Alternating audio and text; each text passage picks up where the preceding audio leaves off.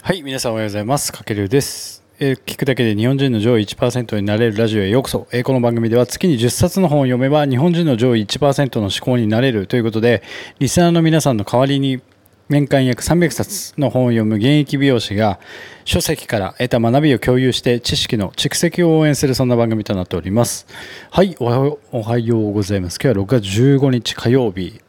今時刻は7時ということでこの後僕ちょっとね9時から朝の撮影、まあ、今自分で写真で撮影してモデルさんを、えっとスタイリングして撮るんですけども、まあ、その前にちょっとね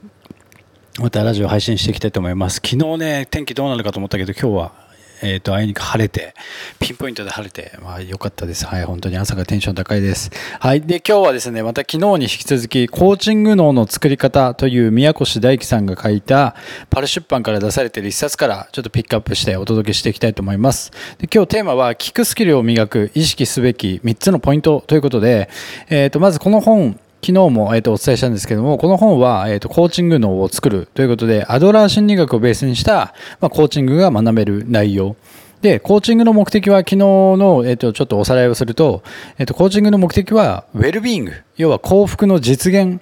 要は部下や後輩が自立して、ま、その可能性が最大限に発揮されるように成長していくこと。で、それを促進する関わりが一応コーチングだと。なので、教えたりとかの関係、縦の関係ではなくて、しっかりと横の関係を築きましょうということで、じゃあどのようにして横の関係を築くべきか。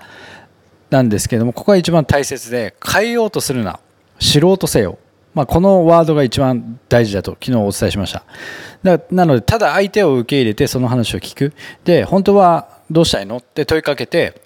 相手がこう自分なりに行動するのを、えっと、応援するそれこそが、えー、とコーチングだと。つまり、コーチングの最初の一歩というのは、その人が本当に望んでいることは何なのかっていうことに、としっかりと関心を向けること。で、その時に、しっかりと目の前の相手にその意識を向けるってことがすごく大事で、要は話を聞いてる時に、なんかじなんか自分が上の空だったり、話半分で聞いたりしないってことですよね。要は真正面から受け止める姿勢をしっかりと見せて聞いてあげる。で、まあ、人って誰もがこう自己実現傾向をやっぱ持って生きてるんですよね。まあ僕もそうですし、まあ何かこうしたいとか人生でこうしたいとか思いはあるんですけど、だけれども、こう、職場で働いてその職場の環境にだんだんだんだん身を置くようになって慣れてくるとなんか周囲のこの価値に重きを置くうちに自分が望んでいてことが何だったのかが分からなくなってくるんですよね。で自分の持ってるエネルギー人はすごく可能性をたくさん持ってるのにそのエネルギーが発揮できなくなってしまうっていう切ない現象が起きてしまうと。なので、まあ、本来のエネルギーを発揮させるためにはその自分自身でね打開していくのも一つ手なんですけどもやっぱり第三者がしっかりと導いてあげることが大事なんじゃないかなと思っててその時にこのコーチングスキルが役立つと。じゃあどのようにして聞くかっていうのが今日のテーマなんですけどもその意識すべき3つのポイント聞く時にですねは、えっと、3つあってえー、とまず、まあ、しっかりとまあこれ前提として相手の話を傾聴する耳を傾けるってことがすごく大事なんですけどもその中で3つポイントがあってまず1つ目にリラックスして相手に意識を向ける。で2つ目に相手の心の温度を感じ取りそれに合わせる。で3つ目に相手のスピード、話すスピードだったりリズムに合わせて、こちらもしっかりとリアクションをする。この3つがすごく大事。まあ一番のリラックスして相手に意識を向けるってことは、こっちも気分をリラックスさせて、あなたの話を聞いてますよっていう、こう、雰囲気作りですよね。すごく大事。で、2つ目、相手の心の温度を感じ取り、合わせてあげる。まあ今どういう、なんだろう。気持ち感情で話してるのか、まあ、その感情とか熱を感じ取ってそれに合わせて自分も同じような熱だったり感情に合わせていく。で3つ目相手の話すスピードとかリズムに合わせてリアクションする、まあ、話すのが速い子だったら自分も受け答えの時にスピードをちょっと速くするとか、まあ、この子ゆっくり話す子だったらこちらもそのなんだろう、スピードに合わせてゆっくり話したりとか、まあ、こういうリズムを合わせるというのはすごく大事ですよね。で、このポイントはやっぱり部下とか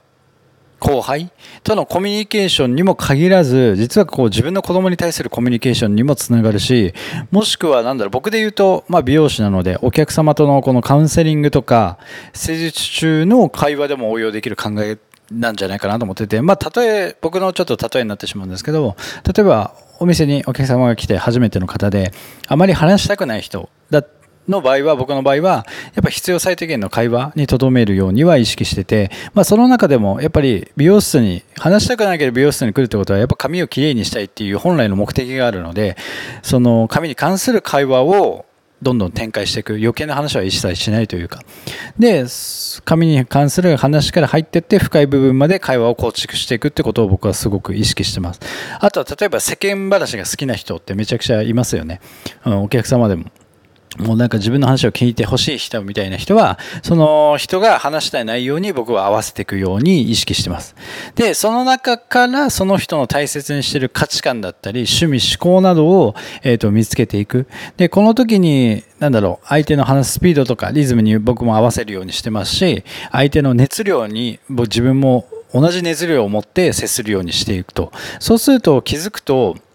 数時間の関係なんですけれどもより深い関係が築くことができて、まあ、それが信頼に結んでまたお客様として指名していただいてまたリピートしていただけるようなことって多々あるのは僕も、えっとね、美容師18年間やってきたのでやっぱそういうスキルは自然と身についてたので、まあ、このコーチングという観点でいくとやっぱこの聞くえーと、傾聴するってことはすごく大事だなと思ってます。なので、まあ、何が言ってるかというと相手の話を相手に合わせてこちらが柔軟に変化させて聞いていくってことがすごく大事ですよね。その時になんかこの人聞いてんだけどあんま興味なさそうなっていう態度を取ってしまうたり姿勢を取ってしまうのは良くない。相手が心を開いてくれなくなってしまうので。あとは、やっぱ決してこちらから一方的に話すっていうのは絶対に NG かなと僕は思ってて、まあ美容師さんでもよくやりがちなんですけども、やっぱり自分、なんかこう、熱が入ってきちゃうと、やっぱり自分のことばっか話してしまう美容師さん多いんですよね。っていうよりかは、やっぱり自分の話は1割か2割にとどめて相手の話をしっかりと相手が話したいように話あの話すのを聞いてあげるっていうのが一番かなと、えっと、僕は感じましたので、えっと、このコーチングでもまず最初の入り口として相手の話をしっかりと聞くということで意識すべき3つのポイントは、まあ、リラックスして相手に意識を向ける。で2つ目に相手の心の温度を感じ取って合わせてあげる。で3つ目相手や相手のスピードやその話すリズムに合わせてリアクションをしっかり取ってあげる。ここがまずはコーチングで一番大事な部分になってきますので、えー、とぜひ意識して、えーとね、今部下とか後輩を育てている方はやってみてください。であともうなんかねさらに具体的に言うと無条件で受容する。ということがすごく大事。あと、なんだろう、相手の言うことだったり、態度をしっかりと受け入れる。で、二つ目に、正確に理解して共感してあげる。相手の話に、こう、なんだろう、安易に共感するんじゃなくて、その背景にある、その人、この人生の体験だったり、心から望むことを理解して共感してあげるってこともすごく大事になってきますので、まあ、この、まず入り口の部分ですよね。コーチングするにしても、いきなり、ね、どうしたいのって問いかけても、その前提前提のこの関係構築がない場合にはあんまり心を開いて本音を話してくれないのでまずはその聞くっていうところをまずこちらがその姿勢を見せるってことはすごく大事なので、まあ、そのためのこの意識すべき3つのポイント今日はお伝えさせていただきましたのでぜひやってみてください。はいというわけで今回はコーチング脳の作り方ということでテーマ聞くスキルを磨く意識すべき3つのポイントというテーマでお話しさせていただきました。何か今回の内容で役立つ学びがありましたらぜひフォローコメントいいねリアクションぜひお願いします。はい。まあ、このコーチングのすごく、えーと、素晴らしい本ですね。えっ、ー、と、仕事だけではなくてプライベートでも日常でもあらゆる場面で人とのコミュニケーションでも使える一冊になってますので、ぜひ見てみてください。まあ、この本は明日ぐらいまではちょっともう一度皆さんに共有したい学びがあるので、そちらをお伝えして、